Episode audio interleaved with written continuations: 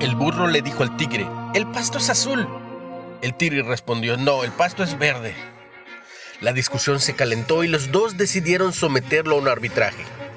Y para ello concurrieron ante león, el rey de la selva. Ya antes de llegar al claro del bosque donde león estaba sentado en su trono, el burro empezó a gritar, Su Alteza, ¿es cierto que el pasto es azul? El león respondió, cierto, el pasto es azul. El burro se apresuró y continuó, el tigre no está de acuerdo conmigo y me contradice y molesta. Por favor, castígalo. El rey entonces declaró, el tigre será castigado con cinco años de silencio. El burro saltó alegremente y siguió su camino, contento y repitiendo, el pasto es azul, el pasto es azul. El tigre aceptó su castigo, pero antes le preguntó al león, Su Majestad, ¿por qué me ha castigado? Después de todo el pasto es verde.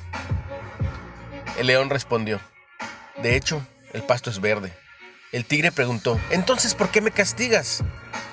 El león respondió, eso no tiene nada que ver con la pregunta de si el pasto es azul o verde. El castigo se debe a que no es posible que una criatura valiente e inteligente como tú pierda el tiempo discutiendo con un burro y encima venga a molestarme a mí con esa pregunta.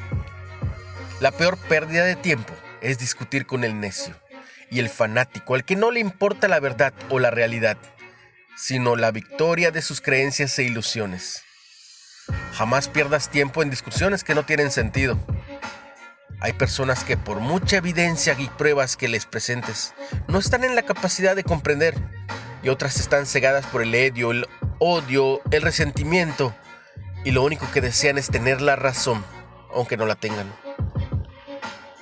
Cuando la ignorancia grita, la inteligencia calla. Tu paz y tranquilidad valen más. Una fábula corta, pero con mucha, con mucha reflexión. Comparte el mensaje. Recuerda que estás en Reflexiones de Ávila con H. No, no se me olvidó. Recibe mucha bendición. Tú y los tuyos en el nombre de Jesús.